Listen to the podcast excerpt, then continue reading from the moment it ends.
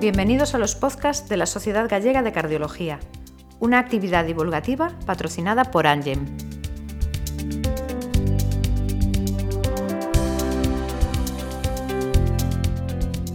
Hola, buenas tardes. Damos de nuevo la bienvenida a toda nuestra audiencia y desde la SOACAR hemos querido volver a invitar a un referente en las nuevas tecnologías al servicio de la medicina.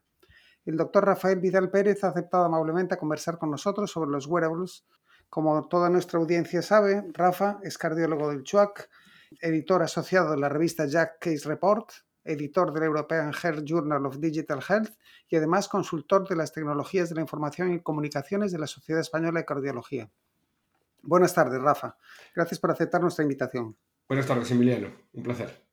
La primera pregunta que te queremos hacer todos es, ¿qué es esto exactamente, esto de los wearables? Wearables, pues wearables es un palabra inglés que alguien ha decidido traducir al castellano como vestibles, que al final pues son dispositivos que podemos llevar en el cuerpo, pero que puede ser desde una cinta del pelo a un reloj o un dispositivo llevamos en la muñeca o una especie de cinturón que enrollas al, al pecho o puede ser hasta un tatuaje o algo que pudieras poner debajo de la piel. O sea, hay múltiples cosas. O mismo ropa con sensores. Al final son sensores que se llevan eh, junto a algo. Ajá. ¿Y realmente qué los estamos usando en medicina, los wearables? Pues bueno, los wearables eh, yo creo que tienen un camino conjunto entre la medicina y el uso del consumidor, ¿no? que yo creo que un, un, poco lo explica su origen, ¿no? porque esto nace un poco de la tecnología para el deportista, ¿no?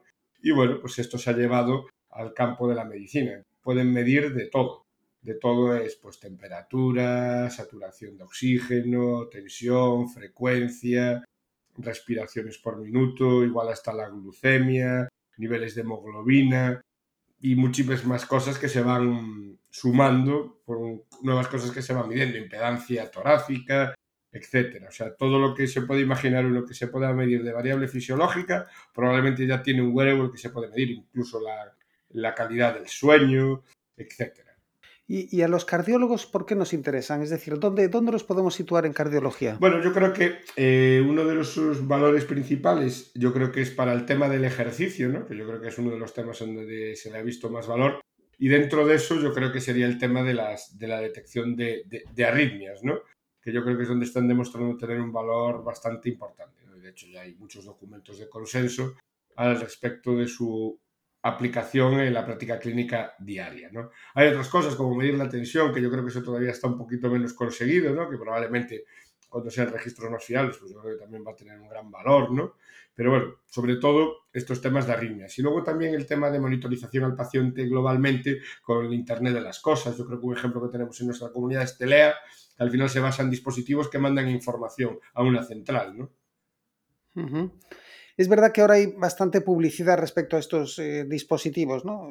Y no sé si estarán todos validados, pero ¿tú cómo los interpretas esto? ¿Que es un producto de consumo o es un producto para, el uso médico? Pues yo creo que, van un poco hacia los dos caminos, ¿no? Porque al final eh, hay una necesidad no cubierta, ¿no? Que digamos que empresas que no se dedican a la medicina han descubierto, ¿no? Que sus aparatos pueden medir cosas que tienen utilidad médica, que algunos de hecho pues las han validado para poder, digamos, anunciarlas como tal. Pues eso ha pasado, por ejemplo, con el Apple Watch, que tiene aprobación por la FDA para la detección de fibrilación auricular, y lo mismo han hecho otras empresas que tienen dispositivos de este tipo, pues Huawei, Samsung, ya también han validado sus, sus dispositivos, ¿no? En determinados escenarios. Pero bueno, al final es que están detectando variables fisiológicas a través de un dispositivo de muñeca, ¿no? Un reloj, que eso pues, puede tener una aplicación médica muy importante, pues como puede ser, por ejemplo, la detección de una fibrilación auricular en personas con riesgo, ¿no? Yo, eso ya pues es un valor extra. Y luego ya no hablemos de que han ido más allá y no solo registrar variabilidad en la frecuencia y decirte esto es una FA, sino, oiga, con este aparato le podemos hacer un electro de una derivación y ver su ritmo cardíaco. Entonces eso ya es el paso siguiente. Incluso con el Apple Watch hay trabajos que demuestran que podrías hacer las 12 derivaciones de un electrocardiograma. Es un trabajo muy interesante Annals of Internal Medicine que han hecho un médicos del clínico de, de, Madrid, que es curioso porque hay un vídeo incluso en la propia revista que te explica cómo hacer un electrodo de derivaciones con tu Apple Watch.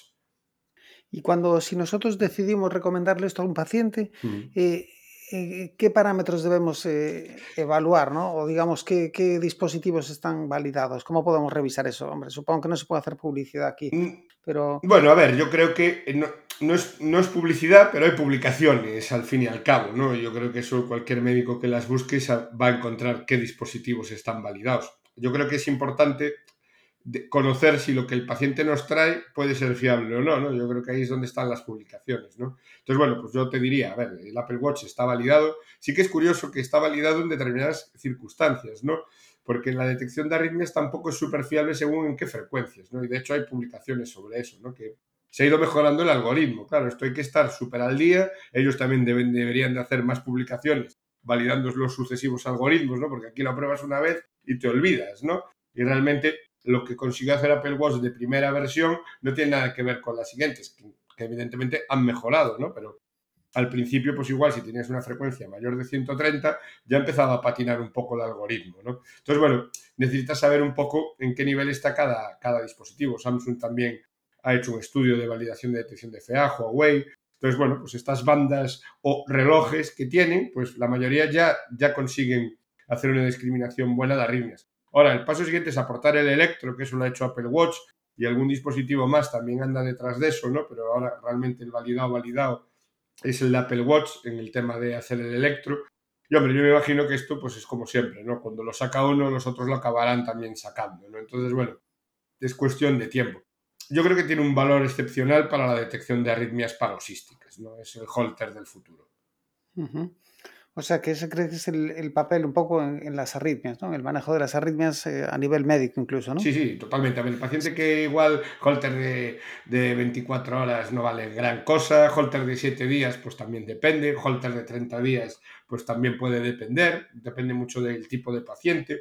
Ahora, tener la posibilidad de tener algo, que si tú tienes algo y lo notas, porque claro, aquí hay un poco de intervención, no es una monitorización continua sea, es el paciente que tiene síntomas, ¿no? Realmente, ¿no? Que no llega a tiempo a hacerse el electro de 12 derivaciones, pues ya tiene, es su loop recorder permanente, ¿no? A ver, esa estrategia ya existía, pasa que se perdió un poco su uso, ¿no? De tener estas grabadoras de, eventos, ¿no? Claro, eh, la competencia de esto, pues es un dispositivo que te pones debajo de la piel, que su batería dura, pues 3 a 5 años según el modelo tal, y esto es muchísimo menos invasivo y tiene una sensibilidad y una especificidad muy alta. Con lo cual, hombre, claro, es recomendarle a un paciente que tenga esto, ¿no? Otra cosa es que nosotros proporcionemos igual modelos antiguos, ¿no? Y que se puedan usar a modo de holter de larga duración, ¿no? Esto es cuestión de plantearlo, ¿no?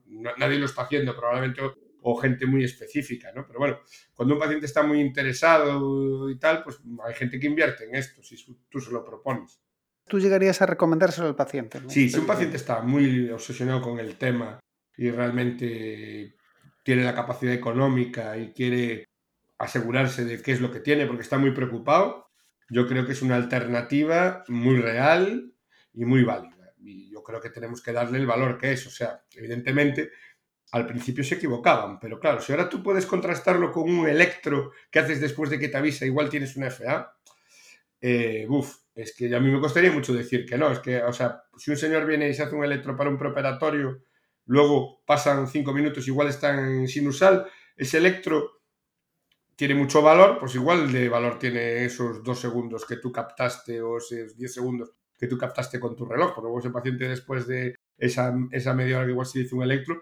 vuelve a estar en sinusal. Y con eso se toman decisiones después de un electro de un También otro problema es que, bueno, has, comentado que los algoritmos todavía no son perfectos, ¿no? Entonces, claro, eso genera una gran cantidad de falsos positivos. ¿Quién puede asumir todo eso? Digo, ¿el sistema de salud tú crees que puede asumir toda esa demanda creciente de la población? Es complejo, yo creo que es complejo. Eso, como bien dices, no es muy asumible. Es asumible en un escenario determinado. A ver, yo la gente que recurre un poco a estas estrategias al final, pues dos ejemplos que al final es medicina más privada que pública, ¿no? En un contexto de determinado tipo de paciente que, claro, al final tampoco son tantos pacientes, ¿no? Un poder económico determinado que se puede permitir eso. Pero claro, el tema es que esto se va a democratizar en el sentido de que el aparato más sencillo probablemente acabe teniendo estas capacidades, ¿no? Eh, mm, más tarde o más temprano.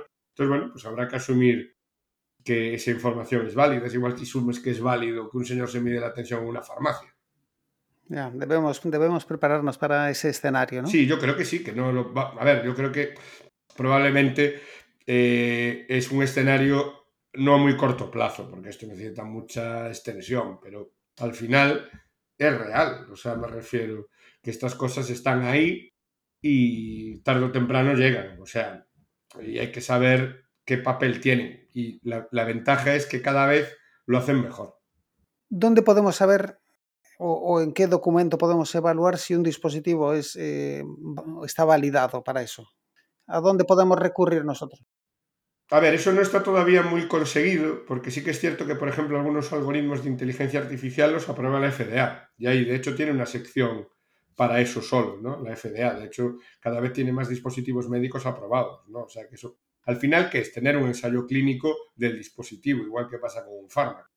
Porque, claro, no se aprueba por aprobar. A ver, en Europa, con el marcado CE somos muy generosos, pero eso va a cambiar también en los próximos años o sea, el mercado C ya no se va a dar tan alegremente como se daba hace unos años, ¿no? Y eso se echaba mucho en cara desde Estados Unidos, ¿no? Entonces, claro, eh, yo creo que las instituciones reguladoras que tenemos, en plan, pues eso, la EMA, probablemente también tenga que intervenir en dispositivos o usos, digamos, que pueden ser de uso médico, ¿no? De algún aparato para el consumidor, ¿no? Pero bueno, yo creo que, bueno, al final, si el tema te interesa, pues seguramente encontrarás publicaciones, pues eso, además son publicaciones que son tremendas, pues son publicaciones de 500.000 individuos. O sea, claro, eso al final es el peso de los datos, ¿no? Bueno, pues nada, muchas gracias por esta aportación de nuevo, Rafa. Gracias por, por, tu disponibilidad a colaborar con la Sogacar y con toda la audiencia. Y te dejo una o dos frases para que hagas ahí un resumen de la importancia de los wearables para cardiología.